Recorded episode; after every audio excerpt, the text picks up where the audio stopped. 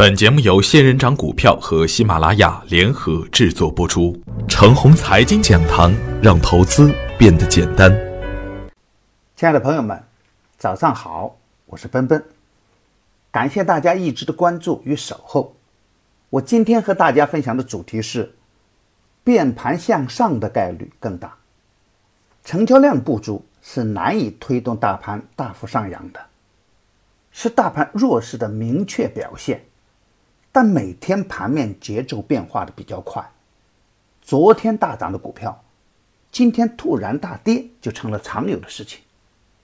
比如代码为六零零三五三的旭光股份，三连板以后啊，昨天最高冲到百分之六点九三，收盘呢又被砸到负的百分之七点七八，如此大的振幅，让追高的朋友苦不堪言。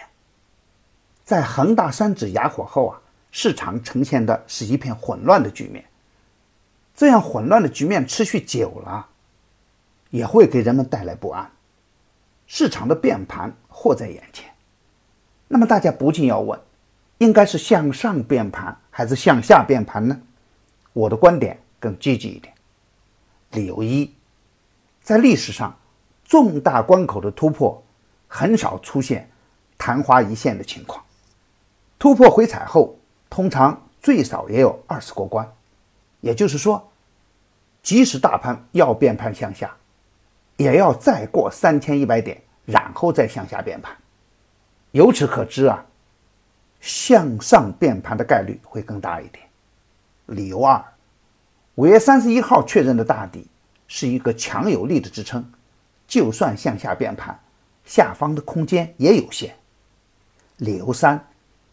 沪港通连续的净流入，说明 A 股的投资价值已经显现出来，而深港通的运行呢，也在眼前，同样支持向上变盘。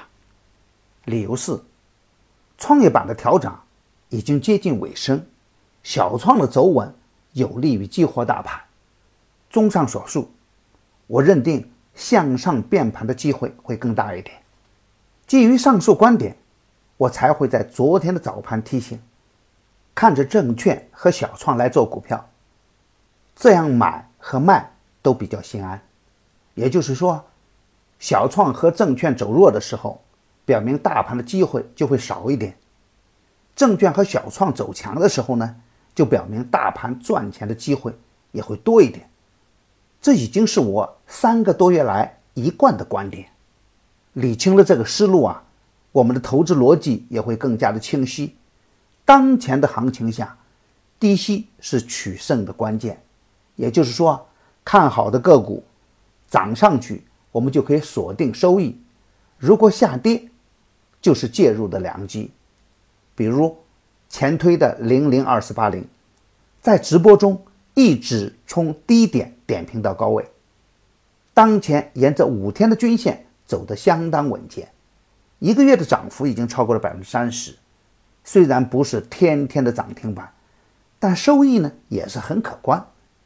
这只是其中一个例子，当前仍然有许多的个股还相当的安全。如果我们还能跟上热点板块的轮换，那我们的收益啊就会更加的可观。之前呢，我曾经提出两个观点：要想盈利，抓好两条主线。一是底部刚启动的龙头，逢回调都是机会，大资金介入的个股没有什么危险，只要不是追在高点，获利也很稳健。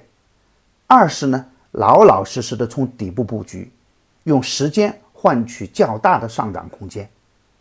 两者相比啊，前者可能会更快一点，而后者呢可能会更安全一点。朋友们。可以根据自己的特点选择自己喜欢的操作模式，只要思路清晰，就能稳稳的挣钱。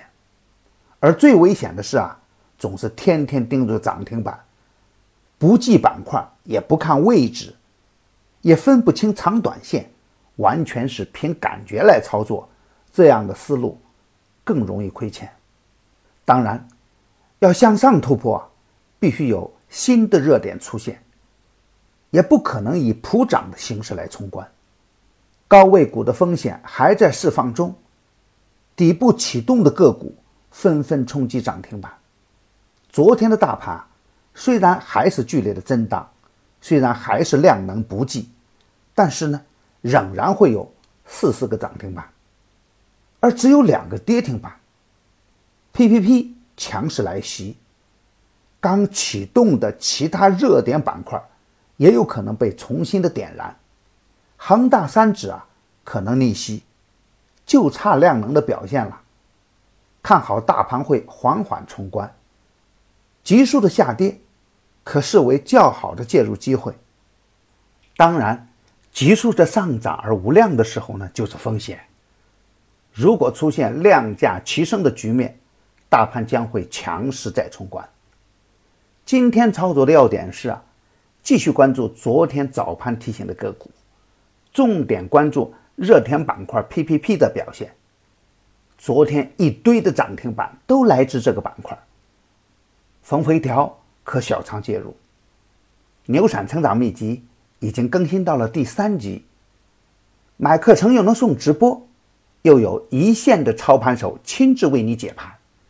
在你增长知识的同时呢，也能为你的财富打开另外一个增值空间，敬请关注吧。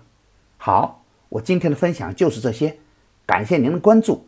明天我还会在陈红财经讲堂静候，我们不见不散。感谢您的打赏与点赞，谢谢。